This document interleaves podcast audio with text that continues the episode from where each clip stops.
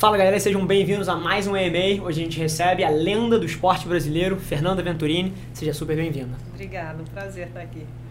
Hoje aqui com a Fernanda Venturini. É, assim, eu, eu adoro quando a gente consegue trazer aqui no programa algum, algum atleta. Porque se tem uma coisa que a minha, a, o pessoal que assiste a gente aqui, eles são teoricamente de dois públicos, ou pessoas de negócios, ou pessoas que me acompanham pelo meu lado da minha vida pô, como atleta frustrado, assim, sempre fui fascinado por isso, mas são dois temas que se conectam em várias pontas, assim, eu acho que um empreendedor de sucesso, um atleta de sucesso, eles dividem várias das, das, das características, da forma de ver o mundo, então é um baita de um prazer estar sentado com você aqui hoje, você tem uma, uma das trajetórias mais brilhantes dentro do esporte brasileiro e dentro do vôlei, que é um dos principais esportes brasileiros, então assim, para começar, por 1% de pessoas que, assim, de alguma forma nunca ouviram o seu nome, pô, queria que você desse uma introdução aí de um pouquinho da sua, da sua história, falando um pouquinho da sua carreira para o pessoal poder te conhecer. Seja muito bem-vinda, viu, Fernanda? Obrigada. Então, quem não me conhece, sou Fernanda Venturini, né? Fui jogadora de vôlei durante mais de 20 anos. Eu estou casada com o Bernardinho, que vocês devem conhecer. É, não sei se a maioria das pessoas sabem, também é um fato, uma dupla chata.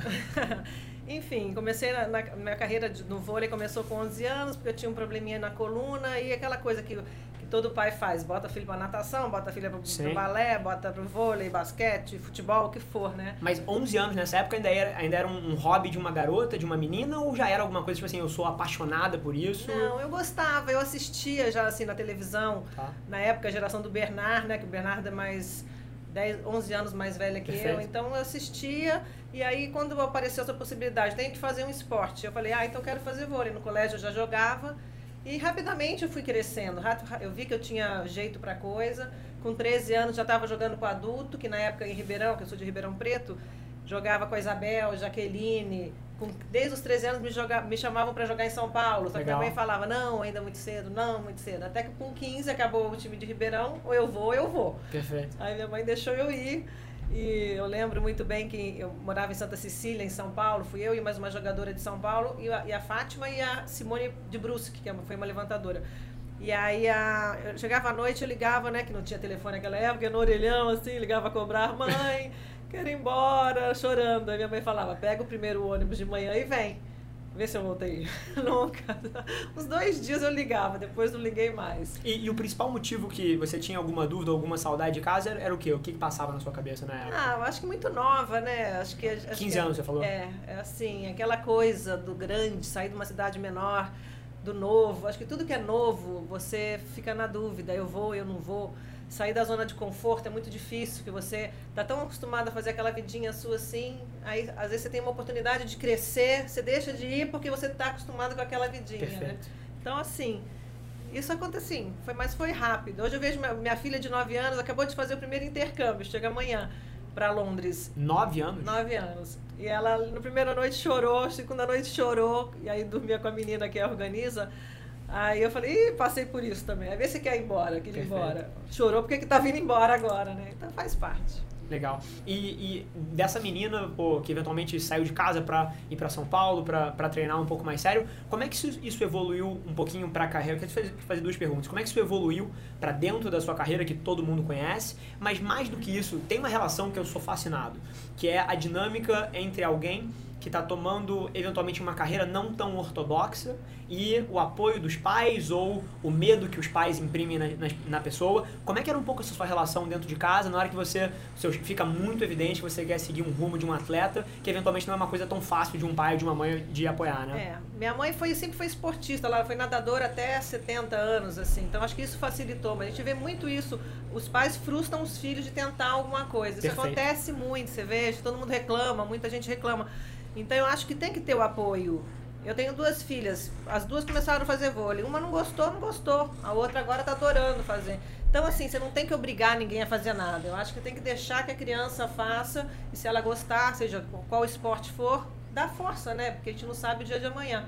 E aí aconteceu. Minha mãe, me, me apoiou sempre, vai. E eu sempre fui muito destemida. Eu sou assim, eu gosto do novo, eu gosto de enfrentar, vou sofrer, posso sofrer, mas eu prefiro me arrepender de ter ido do que não tentado, entendeu? Perfeito. Então eu sou muito assim. E uh, daí rapidamente eu fui com 15, eu já fui chamada para a primeira seleção adulta, com 16 já joguei minha primeira Olimpíada no, em Seul. Eu comecei como atacante, aí depois Barcelona joguei ainda como atacante, aí depois Atlanta comecei levantando. Não, eu acho curioso que ela, ela fala de, ah, eu joguei minha primeira Olimpíada, minha segunda Olimpíada, depois Atlanta, como se fosse um negócio assim, que qualquer um chegasse lá. E aí eu acho que, pô, eventualmente cabe uma pergunta muito boa aqui, que é, ao longo dessa sua trajetória, que foi bacana, super rápida, mas devia ter muito, muita gente do seu lado. Então, assim, muitas pessoas tentando aquele mesmo sonho, muitas, muitas pessoas buscando as mesmas coisas que você. Se você que viveu uma vida sempre em alto nível, né? Tanto pô, na sua carreira, ou observando a carreira do seu marido, observando a carreira dos seus amigos que estavam ali em volta, o que, que você diria que são coisas que distinguem pessoas que buscam a mesma coisa, mas aquelas que conseguem das que não conseguem? O que, que você acha que te chama muita atenção quando você bate o olho numa pessoa e você fala, essa pessoa tem? É, eu acho que a perseverança, né? Eu acho que você quer botar um objetivo e não desistir, porque vai, vão ter, vai ter gente te, te desanimando, vai ter gente jogando contra, vai ter gente te criticando. No, no esporte, principalmente, você vai ganhar muito, vai perder muito. Então as derrotas servem muito para te evoluir. Perfeito. Então eu acho assim, você vê que as, as pessoas bem-sucedidas assim, tiveram uma vida de frustrações e você saber lidar com as frustrações, saber lidar assim com inúmeros problemas e aí você tem que seguir. Quantos finais de semana que eu não tive? Quantas férias que eu não viajei com a família? Quantos shows eu deixei de ir? Enfim, então eu abri mão da minha juventude por causa de um sonho de buscar, de, de jogar e enfim. Então acho que assim, nem, tudo tem o seu lado bom e tem o seu lado ruim, né? Então você é. O Filipão negou aí pra alguém. Ah, tá. vamos, vamos desligar na cara dessa pessoa. Depois a gente retoma. Enfim, então é mais ou menos isso, assim, não, nunca desistir do sonho, né? Eu acho que por mais adversidades que, que, que você tenha, porque nem todo mundo vai, vai, vai dar força para você. Perfeito. Seja no vôlei, com certeza eu tinha vários jogadores que queriam o mesmo lugar que eu estava. Então, eu acho que você tendo uma, uma disputa honesta, eu acho que você não tentar derrubar ninguém na sacanagem, eu acho que isso para a vida eu acho que isso que faz você um grande empresário, um grande, assim, em qualquer área da vida. E eu acho muito bacana que você tocou, tocou em dois dos temas que eu, assim, que eu sou fascinado. Número um, que é... Eu, sinceramente, eu acho que no mundo que a gente vive hoje, que você tem acesso a, aos highlights das pessoas, então você vê aquela pessoa ganhando aquele prêmio, você vê aquela pessoa conquistando aquele objetivo e todo mundo vê é, essa ponta do sucesso, mas as pessoas muitas vezes elas ignoram o que, que as pessoas fazem para chegar lá, porque isso não é mostrado tanto nas câmeras. E, e, hoje em dia eu acredito sinceramente que tem muita gente que meio que quer as coisas. E, e na hora que a pessoa acerta, ah, eu quero participar de um mundial, eu quero, pô, construir um negócio de sucesso, eu quero ter uma carreira brilhante. A pessoa, muitas vezes, quando ela olha os ídolos dela, ela só olha a estátua pronta. É, exatamente. Ela, ela, não olha as dezenas de horas, de milhares de horas que aquela pessoa investiu por trás para estar tá naquele ponto. Então, assim, é, e isso eu acho que conecta com um tema super interessante que eu queria tentar explorar de você. Dentro das coisas que você disse aí que você abriu mão, qual foi uma situação super difícil que você passou na sua carreira, onde você eventualmente quase desistiu e com, ou se isso aconteceu ou não, mas eventualmente ao que, que você se apegou para continuar e para passar por esse momento? Porque eu acho que todo mundo aqui consegue se conectar com ter um sonho muito grande, mas às vezes a vida ela não é tão linear quanto a gente gostaria que fosse. E assim, no seu caso, o que, que dava certo para você se apegar àquele seu objetivo, não abrir mão, não largar tudo é, assim, eu, graças a Deus, eu já vejo tantos problemas de, de, pessoas que eu conheço, né? Eu não tive uma vida, assim, problemática. Acho que Deus foi muito generoso comigo, me ajudou, me, me ajudava, assim, sabe? Eu não tive... É... Sim, eu tive um momento, assim, muito marcante na minha vida que foi assim, eu era atacante, eu era uma atacante de nível médio e eu poderia se me tornar uma levantadora a melhor. Perfeito. Então foi uma fase da minha vida, caraca, eu vou parar de fazer o que eu sei fazer e começar um negócio novo. Então, assim, foi um, foi um momento, assim, divisor da minha, da minha carreira, né? Que aí acabou eu virando levantadora, depois veio o Bernardo, que foi quando eu cresci e tal. Mas você sair da sua zona de conforto e, e buscar uma coisa nova, né? Foi uma, uma, poderia ter não ter dado errado. Eu poderia ter chegado, não me dado bem como levantadora, volta a ser atacante, entendeu? Sim. Assim, então assim, eu, eu, como eu falei, eu gosto de tentar.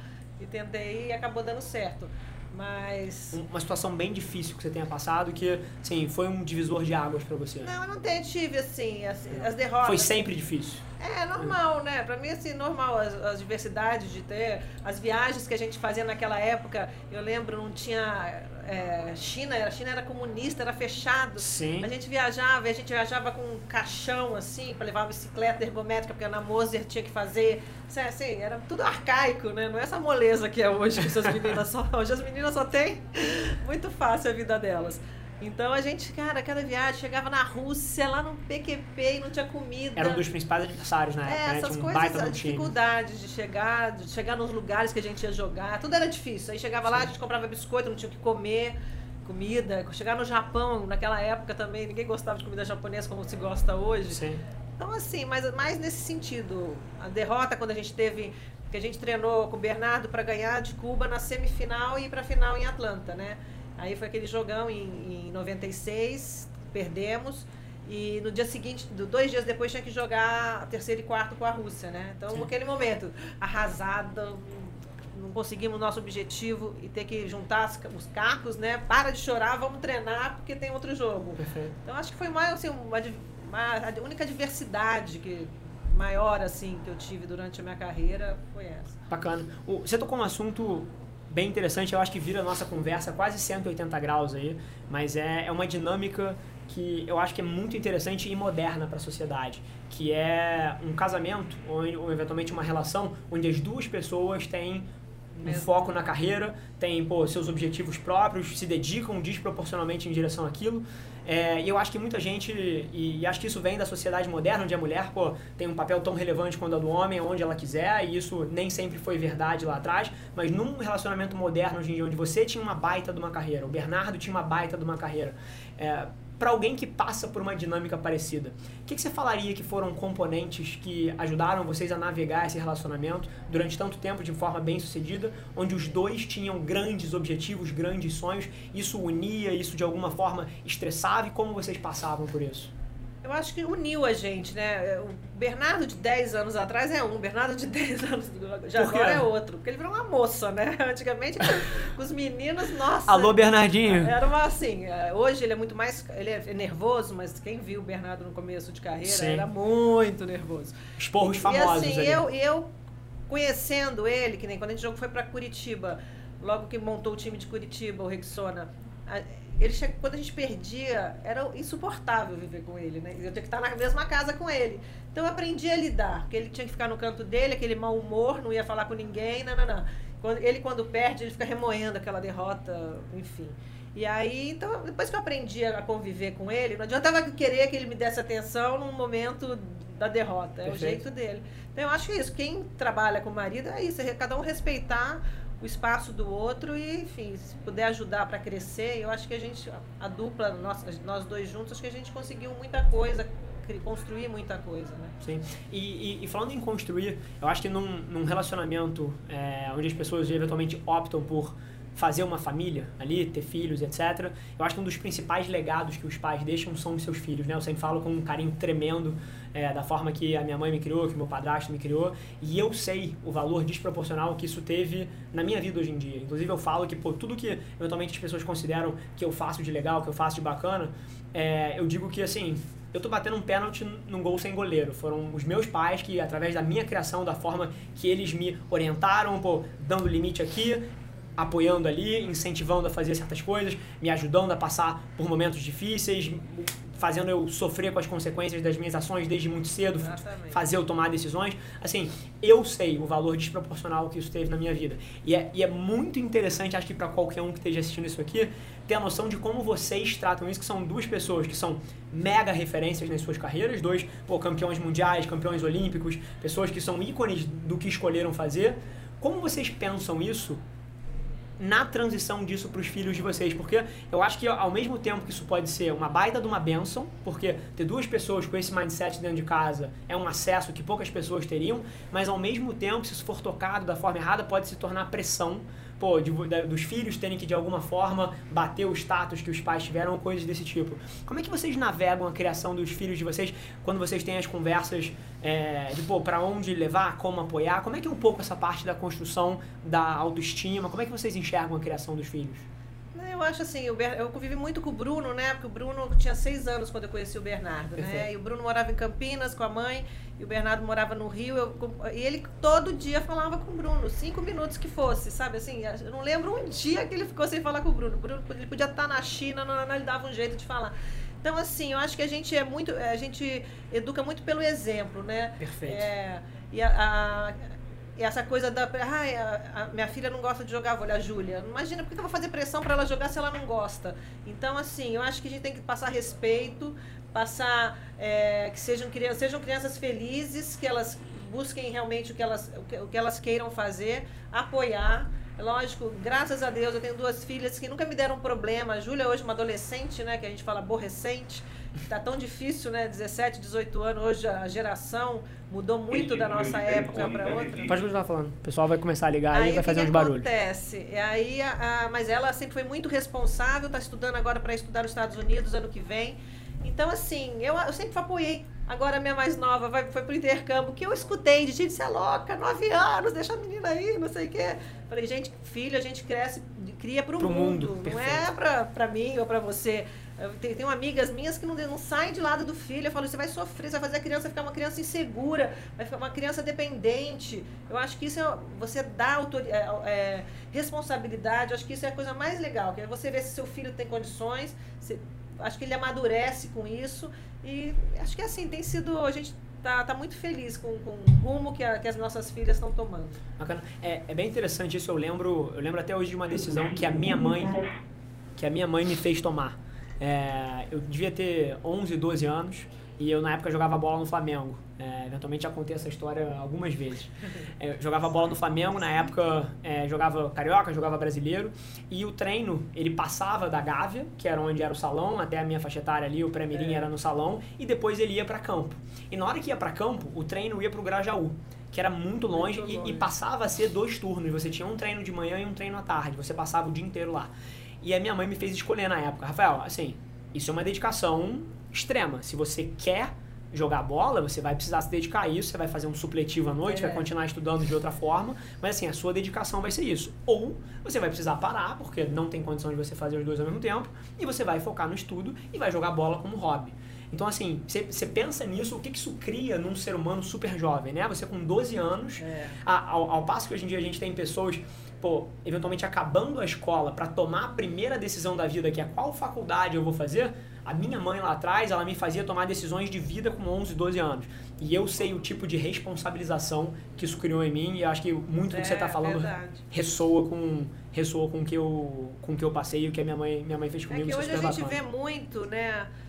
Essa adolescência de hoje é muito permissiva. Acho que os pais hoje não, não, dão, não dão limites, sabe? É, quanta, quantos alunos você vê assim que o pai, família rica, então a criança está nem aí para nada, é, tem tudo. Então, assim, acho que os valores estão muito mudados da nossa geração. Você até, tem coisas que se assusta quando você vê.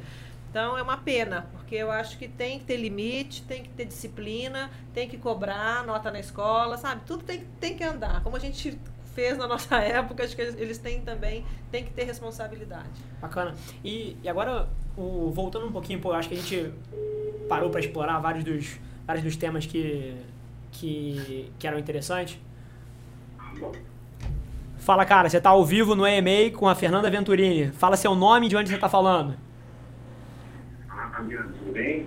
Meu nome é Lucas. Fala aí, Lucas. Porto Alegre. Uh, acompanho aí já o Rafa há algum tempo, ainda deles. E é um gigante aí do marketing digital no Brasil, cara, só temos fã, hein? Pô, que bacana, cara. Que legal, super, super legal esse carinho. Agora, você tá sentado na mesa com uma campeã mundial, campeã olímpica. Não, olímpica eu não sou, não. Oh, medalhista olímpica. Com certeza. O... Que... Nós conversando com o pessoal aqui, uh, trabalho bem de Greg, de Porto Alegre, aqui, a gente tava conversando sobre, né? A gente é dela aí, cara. Obrigada. Que bacana. Ó, esse carinho é muito legal, cara, mas vamos cortar. Que cor, que cortar. O que, que você quer saber? Como é, assim, você está sentado com duas pessoas que eventualmente já navegaram dores e momentos que você está passando. O que, que você acha que a gente pode te ajudar? Conta um desafio que você está passando aí nosso e a gente te responde. Cara, na verdade, as perguntas que eu falei para você mais pessoais, assim, sobre uma questão do empreendedorismo e mais para a Fernandinha sobre a questão de. Uh, hoje ela está, né? Passou por toda essa, essa história dela gigantesca no vôlei e eu queria saber se, como é que eu vou explicar hoje, uh, o que, que se ela pudesse falar com a Fernandinha lá de trás, o que, que ela diria para a Fernandinha, cara, eu gostaria de ter feito isso, se não fosse o vôlei. Entendeu? Caraca, hoje eu gostaria de ter. Uh, como é que eu vou explicar? O sonho da Fernandinha na época seria o quê? Se não fosse o vôlei. O que, que ela faria? Então, não, assim, eu muito cedo, eu, eu adorava esse negócio de aeromoço, eu falava que eu ia ser aeromoça. Jura? Curioso. É, coisa assim, coisa novinha. Depois, assim, como o vôlei quando eu comecei no vôlei, eu me apaixonei, aí eu queria treinar mais, treinava mais do que os outros, chegava antes que os outros, enfim. Eu sempre fui muito dedicada. Eu botava o objetivo do vôlei. Eu quero jogar aquela Olimpíada, eu quero jogar outra Olimpíada, eu quero ser a melhor aqui, quero ser a melhor ali. Então, meus objetivos eram assim, não eram assim. Eu não me imagino fora do. Não me imaginava assim, fora do vôlei, sabe? Oh, e, e aí é, é super curioso, porque eu acho que a essência da resposta que ela te deu, cara, é, é que todo mundo que eventualmente alcança os seus objetivos e, e, e, chega nesse lugar de carreira que a, que a Fê chegou, é impossível você chegar lá se você não for bem resolvido com a sua, com a sua, com a sua escolha. Então, é muito difícil que alguém chegue num, num, num campeonato mundial, chegue num pódio olímpico e a pessoa não seja resol, bem resolvida com aquela escolha. Porque senão ela estava se duvidando ao longo da carreira inteira. Pô, será que eu devia estar tá fazendo outra coisa? Será que eu devia estar tá fazendo outra coisa? E isso ia sugar a energia da, de, da dedicação dela para o esporte. Então você pode ter certeza que qualquer pessoa que, que sente no lugar onde a Fê senta, ela não duvida da trajetória de vida que ela escolheu. Mas vamos lá, o que, que, você, que, que você manda aí para mim? O que, que você quer saber, irmão? Não, não, mas assim, ó, cara, se e outra, a outra pergunta, na verdade, eu tinha até cabe para ela também, tá? Maravilha. Mas, uh, eu direcionei uma pergunta também para ti, no caso assim, ó, bom, uh, se hoje, se não fosse o Rafa da Avelar, mídia, nem da Links, enfim, o que tu estaria aprontando por aí, tipo, no sentido de empreendedorismo hoje, né, dentro do mercado, dentro do Brasil, o que, que tu estaria fazendo? Maravilha, cara, eu acho que é uma pergunta interessante, mas a mesma resposta que eu complementei na, no que a Fê falou serve para mim também. Porque, cara, se eu quisesse estar fazendo outra coisa, eu estaria fazendo outra coisa. Assim, é, eu, são, são dois momentos, eu acredito, que as pessoas passam. Um primeiro momento é quando a pessoa precisa, de alguma forma, equilibrar o curto prazo dela com os objetivos. Então, pô, você pode ter o sonho de, sei lá, morar em outro lugar e ter uma empresa, mas assim, você de alguma forma precisa equilibrar isso com o teu curto prazo. Como é que você vai pagar as contas? Como é que você vai sustentar a tua família? Como é que você vai pagar a escola da tua filha? Então você equilibra o seu curto prazo com o seu sonho que está lá na frente. Mas depois de um certo tempo, quando você de alguma forma constrói mais estrutura, isso se torna uma escolha. Então eu te desafio a pensar que se eu tivesse fazendo outra coisa, se eu quisesse estar fazendo outra coisa, eu estaria fazendo. O motivo que eu estou aqui é porque é aqui que eu gostaria de estar. Eu não me vejo fazendo outra coisa atualmente. Mas uma coisa eu te digo: se não fosse a Avelar Mídia, seria outro negócio. Porque é curioso, eu já tive três empresas nessa vida: uma de engenharia, uma de consultoria regulatória e agora uma agência de publicidade. E apesar de serem nichos totalmente diferentes, é tudo negócios. O que eu sou apaixonado é, é, é, negócios. E assim, se eu por algum motivo perdesse tudo na minha vida nos próximos anos, cara, eu estaria feliz da vida montando uma barraquinha de cachorro quente, transformando isso numa franquia e fazendo isso da maior franquia do Brasil. O que eu gosto é de business. Seja uma agência, seja, pô, eventualmente, a gente hoje em dia fala de digital, fala de social, é o que a gente faz. Mas assim, se as redes sociais acabarem, isso migrar para outra coisa, eu vou estar tá fazendo outra coisa. O que eu gosto é de negócios. É, e, e, não importa o, o, momento da minha vida, eu vou estar metido em alguma coisa nesse sentido. E aí acho que a essência, como é que isso pode ser útil para você, é, cara, tem as conversas difíceis com você mesmo, assim, pô, o que que te faria chegar e sorrir todos os dias, igual a Fê chegava sorrindo num treino, igual ela chega hoje nos projetos dela, da mesma forma que eu chego sorrindo no escritório todo dia. Faça isso. O que for te fazer sorrir, faça isso. Agora, equilibra isso com o seu curto prazo. Você não pode ser sonhador e buscar uma, um objetivo que eventualmente está 6, 12, 36 meses na frente e eventualmente se prejudicar no curto prazo. Aí você precisa ter paciência e equilibrar as coisas. Show, show, Maravilha? Fechado, cara. Prazerzão falar contigo, viu? Tchau, um abraço. Um abra... beijo. Um abraço, Tá bom. Beijo, Maravilha, abraço. Tchau. Boa.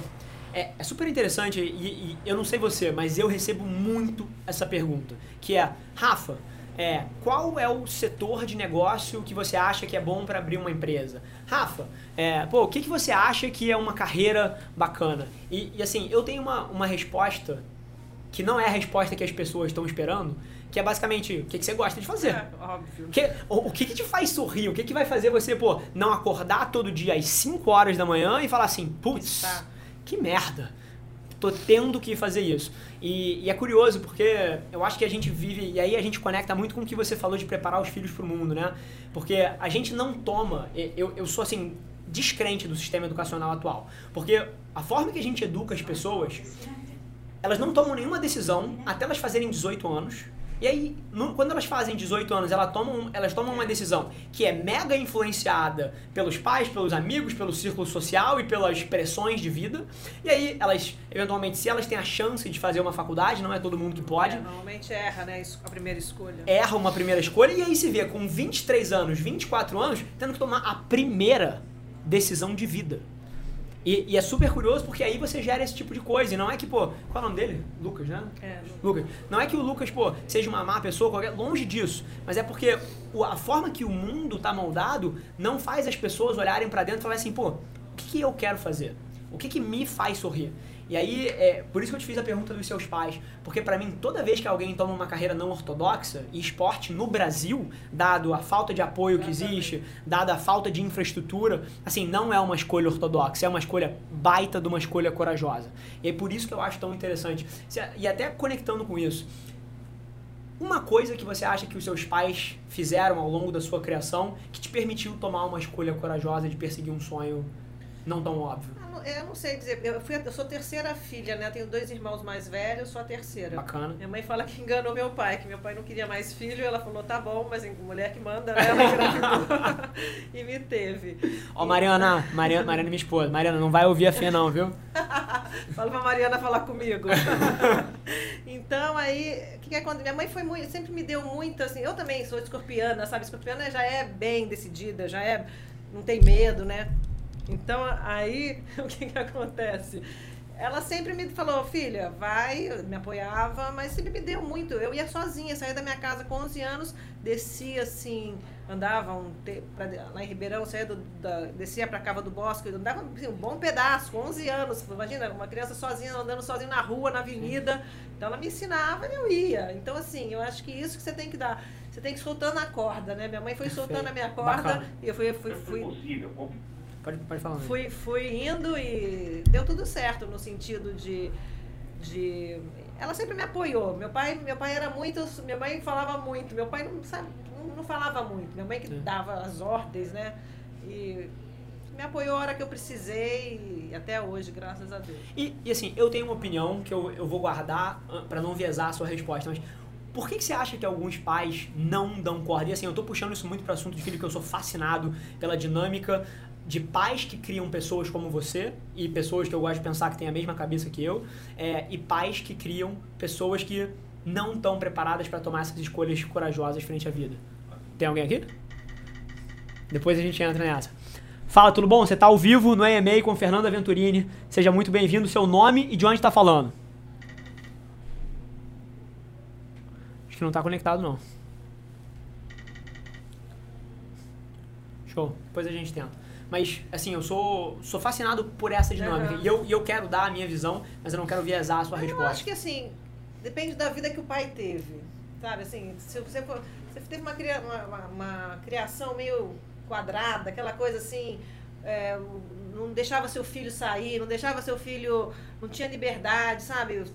Criou o filho embaixo das asas. Eu acho que com certeza depois você vai querer que seu filho seja igual. Eu acho que é um reflexo, né? Eu acho que você vai copiando um pouco a educação que você teve, que a sua mãe te deu para o seu filho. Então, assim, eu vejo isso. Tem amigas círculo, minhas, eu falo, mas como? Deixa a menina aí. Vamos, vamos falando, porque se não, se não atender. E aí eu falo, sabe, deixa aí, deixa a criança ter responsabilidade, deixa. O máximo que vai acontecer é ela gritar, ai, não quero, quero voltar, sabe? Perfeito. Mas eu acho que não pode deixar botar medo na criança. Perfeito. Alô? Alô? Opa! Opa, fala, você tá ao vivo no EMA com o Rafa e a Fernanda Venturini. Seja super bem-vindo, teu nome e de onde está falando. Fala, Rafa, beleza? Meu nome é Henrique, Eu tô aqui falando em São Paulo, capital. Sou muito fã aí do seu trabalho, acompanho seu conteúdo há muito tempo e muito fã da Fernandinha também. Obrigada. Ó, tem, temos uma legião de, de fãs da Fê aqui. É, cara, você tá sentado com uma medalhista olímpica e campeã mundial. O que, que, você, que, que você quer fazer de, de bom uso desse momento? Manda uma pergunta pra gente aí, ela dá o ponto de vista dela, eu dou o meu ponto de vista e a gente tenta te ajudar. Beleza, primeiramente eu gostaria de fazer uma pergunta pra Fernandinha e depois uma pra você. Mas pra Fernandinha é o seguinte, você é que conquistou grandes resultados na sua carreira, conseguiu grandes medalhas, qual você acha que é o ponto de virada para uma pessoa conseguir atingir aí realmente alto nível? Porque eu tenho muitos familiares que eles têm clareza no objetivo que eles querem, mas as pessoas não conseguem jogar em alto rendimento, atingir aí níveis muito altos. Qual você acha que é o principal ponto de virada para conseguir jogar em alto nível? Essa pergunta é para Fernanda, mas eu, eu vou ter que dar meu, meu ponto de vista depois. Então, eu acho assim que você, é, se você tem um objetivo, acho que você tem que fazer ter um diferencial para você atingir isso. Porque hoje todo mundo faz igual, todo mundo estuda tanto quanto você, todo mundo, enfim, tem, é, tem todas as oportunidades como você. Você tem que ter um algo mais para você se destacar no meio de milhões, né? Que hoje é, a concorrência é gigante. Fazer uma coisa tem que ter um diferencial, seja ele qual for, para se diferenciar da maioria. Acho que por aí que você consegue bons objetivos. Perfeito. E, e, e, assim, se eu pudesse construir o meu ponto de vista, e óbvio que eu concordo com a Fê, mas eu acredito sinceramente que a maioria das pessoas não quer tanto assim. A pessoa ela quer a medalha olímpica, ela quer um pódio, ela quer, pô, eventualmente construir a empresa dos sonhos delas, ter a, a família dos sonhos, mas ela não quer isso tanto quanto ela quer assistir Netflix na terça-feira à tarde. E ela não quer isso tanto quanto ela quer, pô, jogar bola com os amigos e tomar um chopp na quinta. Então o que eu vejo, sinceramente, irmão, é uma dissonância entre o discurso e a atitude. A pessoa fala que quer ser igual àquela pessoa, ter a, a, mesma, o mesmo sucesso, ou eventualmente chegar nos mesmos lugares, estar nas mesmas rodas de conversa, mas as ações dessa pessoa é que tem que refletir isso. E, e, se você sonha grande, que foi o que a, a Fê falou, você precisa ser diferenciado. Você precisa, por definição, se você quer ser acima da média, você não pode fazer o que a média faz. Você não pode, porque senão você, por definição, é tipo matemática. Você, por definição, você é a média. Então, se a média do, do ser humano assiste Netflix todo dia, joga bola, bebe três vezes por semana e você quer ter uma vida diferente, você, por definição, não pode fazer igual. E aí, o que eu sempre tentei ter como pulso na minha vida nesse sentido é olhar, pô, se eu quero ser diferente, se eu quero ter uma forma de pensar diferente, ação diferente, eu preciso viver diferente. Então eu sempre tentei sair do que todo mundo faz. Então, há 10 anos atrás, quando ninguém falava em meditação, pô, eu comecei a meditar. E eu lia os livros que ninguém lia. Tipo assim, por exemplo, os publicitários, os marqueteiros, eventualmente leem livros de marketing, livros de publicidade. Eu só leio história, psicologia, eu, eu procuro ter uma, uma linha de raciocínio diferente para que eu possa pensar diferente de todo mundo. Então, se eu pudesse te dar é, a minha versão disso, é construa os rituais que as outras pessoas não têm. Porque se tem uma coisa que a Fê já bateu várias vezes aqui, é a consistência ao longo do tempo. E não é você ler um livro que ninguém nunca leu. Não é você pô, fazer alguma coisa uma vez que ninguém faz. É você ter um sistema de vida que, por definição, te diferencie. Show? Bacana, muito, muito bem colocado aí, Rafa. Gostaria de fazer, só para finalizar, uma última pergunta para você.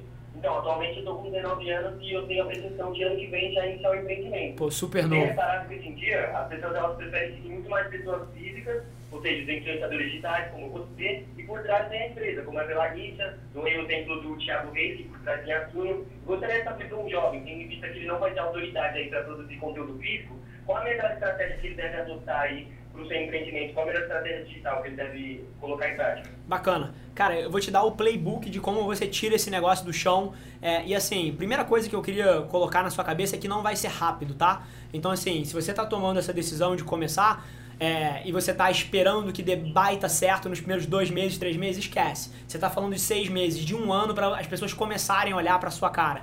Eu lembro, o primeiro conteúdo que eu gravei, o João tá na sala, que ele gravou o primeiro conteúdo comigo, assim, cara, o vídeo durante os primeiros três meses teve sete visualizações.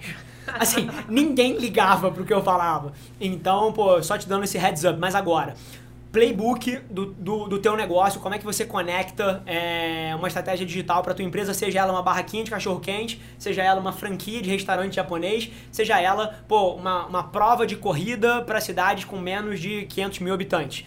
Documente cada minuto da construção do seu negócio. Então, assim, você tá botando o primeiro pedido de compra de um fornecedor, cara, pega o celular, faz um story falando: caramba, tô morrendo de medo, nunca fiz um pedido de compra, tô fazendo meu primeiro pedido de compra aqui. E aí, quando chega o, o carregamento, você, cara, documenta também, pô, aqui tá chegando a primeira ordem que eu coloquei pô, do, do produto ou, ou alguma coisa que eu vou vender. Quando você tiver feito a primeira entrevista pro teu primeiro funcionário, cara, pega e fala pro mundo, documenta a sua jornada da construção desse negócio, os primeiros 30, 60, 90, que eu te garanto que você vai ter pessoas interessadas no que você está fazendo. É, não tente nunca fingir que você é muito maior do que você é. é a sua autenticidade no processo de estar tá no comecinho ali é o que vai conectar você com muita gente. Você vai gerar uma empatia tremenda das pessoas. E pô, vocês viram aquele moleque que está começando, que história bacana, trabalha pra caramba, super verdadeiro. Encante as pessoas sendo quem você é, documentando cada minuto da abertura desse negócio, que eu te garanto que você vai estar tá mais bem preparado para criar demanda para ele. Beleza, valeu aí pela resposta, hein, Rafa? Muito sucesso aí pra vocês dois. Maravilha, para você também, cara. E ó, daqui a seis meses, quanto, quanto tempo você falou que você vai, que você vai lançar o um negócio? Daqui a seis meses? Isso. Maravilha, cara. Me manda um DM daqui a três meses que eu quero, eu quero me contando tudo que você já fez nesse sentido. Começa a documentar agora o planejamento do teu negócio. E eu quero saber daqui a três meses em que ponto você tá. Não esquece de me mandar. Muito obrigado, Rafa. Valeu. Fechado. Abraço, cara. Tchau, tchau. É, é, muito bacana isso e, e, assim, fui provado certo aqui, porque abri o programa falando que as pessoas se interessariam por ambas as partes, falando que, cara, a cabeça de um empresário, a cabeça de alguém que está construindo um negócio é exatamente igual a de um atleta. É, o atleta é um empreendedor da vida dele. É, ele é a empresa dele, ele precisa dedicar horas e horas fazendo aquela máquina ali, igual eu construí uma máquina aqui, que é uma agência de publicidade, o seu corpo era a sua máquina, a sua cabeça era a sua máquina. Então é muito curioso olhar duas paixões, que sempre foram paixões minhas desde muito cedo, se conectarem tanto. Você, inclusive, vê, por exemplo, o Nizam Guanais escreveu no ano passado um artigo falando que o Iron Man é o novo NBA, né? É, você tem, você tem empresários no cartão de visita colocando, é, pô, Iron Man 70.3 ou 140.6 é. ou o que, o que quer que o cara tenha feito. É muito bacana olhar essas coisas todas conectando. O, inclusive, até aproveitar para falar um pouco disso. Seu marido é um baita exemplo disso, né? Porque... Ele vai fazer um 70.3 agora de setembro. Vai, é o primeiro dele? Primeiro. Bacana. E você não anima para um... Ah, não tenho físico, mas meus joelhos já são bem... Quem não tem físico é o Felipe, pô. É, pô, como assim você não tem físico? Não, o vôlei gastou muito minha, meu, meu joelho, meu pescoço também tem uma artrose, começa as artroses. Então agora tá sossegado, tô. A bike é. A bike é. Inclusive, fala um pouquinho pra gente sobre, sobre o teu projeto do. Então, a gente vai lançar agora. Domingo agora tem a, a primeira, o terceiro ano do Gran Fundo Nova York Brasil, Sim. que é uma prova que é Baita uma, prova. franquia de Nova York, né? Esse ano eu não vou estar. Tá, e não tô, participei dois anos, esse ano eu não participei. E a partir do, da outra segunda a gente já vai anunciar que nós vamos fazer o primeiro Granfão do Brasil, Rio de Janeiro, que Olha, vai ser dia 2 de agosto. Você vai me fazer comprar uma outra bike, acabei de vender a minha bike só para participar dessa Pode prova. treinar, pô. você tem um ano para treinar, Rafa, vai dar, dar tempo. Porque o, o, trajeto, pô, eventualmente a gente tem uma galera aí de corrida triatlon que segue. Você tem como abrir o trajeto já ou ainda é, sigilo? Vai ser o trajeto olímpico, pouca coisa modificada por causa do trânsito, né? Então, na terça-feira nós temos uma reunião para fechar isso, trajeto, o trajeto, que é o sonho de todo ciclista. atleta que ciclista Sim. que pedala, de fazer, sai, vai sair lá do aterro, vai Copacabana, vai Leblon, subir Vista Chinesa, descer, descer Canoas e vai lá para Barra, aí sabe onde é que Grota Funda, Grota Funda, Guaratiba, enfim. Então vai ser assim sensacional. Eu tô falando em primeira mão, hein? Ninguém sabe ainda vai, semana que vem a gente vai anunciar, mas está fechado já dia 2 de agosto de 2020. Já podem ficar de olho. Os ciclistas que estão acompanhando aí estão se descabelando nesse momento, porque quem, quem pedala sabe a guerra que é para você fazer um, um trajeto um bonito, evento um evento, pô. É, e, e, a, e, a, nossa cidade aqui, o Rio de Janeiro, é um privilégio, né? Você, Exatamente. Tem lugar mais lindo, né, para pedalar. Quem vem para cá fica encantada assim, tem que agradecer o Marcelo Crivella, o nosso prefeito, que de pronto, pronto aceitou o desafio, deixou a gente fazer, né? Bacana. Eu acho que isso é uma vitória que a gente está há quatro anos tentando. Então agora é botar em prática. Bacana. Fê, assim, pra, pra fechar, acho que a gente bateu um, um, um baita de um papo. As perguntas que o pessoal fez, assim, eu acho que são perguntas a nível pessoal, mas eu tenho certeza que agregaram para todo mundo que está assistindo. E eu queria te fazer uma pergunta para a gente encerrar. É, para alguém que está começando agora, seja, seja numa carreira pô, como empreendedor, seja numa carreira como intraempreendedor dentro de uma empresa, trabalhando no meio corporativo, ou seja para alguém que está que tá começando uma vida como um atleta e sonha nisso, né? É, se você tivesse que ressaltar um conselho, que é um conselho que você daria para Fernanda de 16 anos, de 15 anos, de 18 anos, que conselho seria esse que você daria para essa pessoa que está lá atrás? Se prepare, eu acho que é treinamento, né? Que a repetição é você fazer aquele negócio mil vezes para você. Acho que é, só tem excelência do negócio depois que já fez assim mil. Se a pessoa ali faz 100, eu vou fazer 200. As pessoas não têm ideia, né? É, exatamente. Acho que só assim que você vai conseguir, seja lá qual o objetivo. Se ele estuda duas horas, vou estudar três horas. Sabe assim? Tem que fazer mais do que você está acostumado a fazer para você conseguir a excelência, buscar um, né, um objetivo tem que querer muito, muito. Não é querer mais ou menos, ah, mas hoje eu vou, vou, vou é. viajar, ou ah, hoje eu não vou não, ah, que preguiça. Não, é querer todo dia e buscar isso mais do que tu, todos, porque a briga hoje é, é todo mundo quer igual, né? Perfeito. Fê, foi um, foi um prazerzaço te receber Obrigada, aqui. Parabéns. Eu acho que toda vez que a gente tem a oportunidade de sentar com alguém que, que transita por tantos lugares com sucesso. Eu acho que seria maluquice do pessoal não prestar uma baita atenção. É, eu acho que a gente tocou em tópicos aqui que vão desde de dinâmicas internas de decisões de vida que as pessoas tomam, dinâmicas de carreira, é, eventualmente como olhar é, para a vida se você tem grandes sonhos, né? Porque é uma coisa que eu sempre costumo falar, não tem problema você ter, querer, uma, querer ter uma vida normal. Eu, eu sinceramente acho que é até mais sano é até mais, é, mais fácil, mais fácil assim, e, e, e, você não, não tem tanto, tantos atritos, a sua vida vai ser mais calma. Eu não recomendaria, inclusive se eu pudesse pegar uma injeção e tirar um pouquinho de ambição de mim, assim, mete uma, uma agulha aqui, puxa, sei lá, metade da ambição. Eu acredito que de alguma forma eu poderia ser mais, mas não consigo. Isso é o meu DNA, é o seu DNA, são é. pessoas que, pô, que olham para cima e são movidas por essa montanha. É, o, mas assim, se eu pudesse dar uma uma mudada em mim, eu tiraria um pouco de ambição. Mas não tem nada de errado em você querer ter uma vida um pouco mais, mais, mais pacata, uma vida, uma vida mais média. Mas eu acho que o highlight dessa conversa é que se você quer ser uma anomalia, se você quer ser fora da média, você precisa agir como uma e acho que você, pô, brilhantemente deixou isso super claro aqui. Obrigada. Prazer enorme estar aqui. Parabéns pelo seu trabalho. Muito legal. Maravilha. E se você está assistindo isso no Spotify, no Deezer, SoundCloud, no YouTube, seja em qualquer plataforma que você está ouvindo, Fê, onde as pessoas podem te encontrar mais fácil? Que você está mais ativa? É no Instagram, no LinkedIn, no, no YouTube? É no Instagram? No Instagram. O... Fernanda Venturini, underline oficial. Maravilha. O João vai colocar também lá, lá os links todos, tanto na, na descrição dos podcasts do vídeo, como também é, no, no próprio card também. E se você está ouvindo isso no Deezer, Spotify, SoundCloud, na versão em áudio, tira um print da tela, marca a Fê, me marca para a gente saber que você está ouvindo e a gente se vê no próximo e-mail.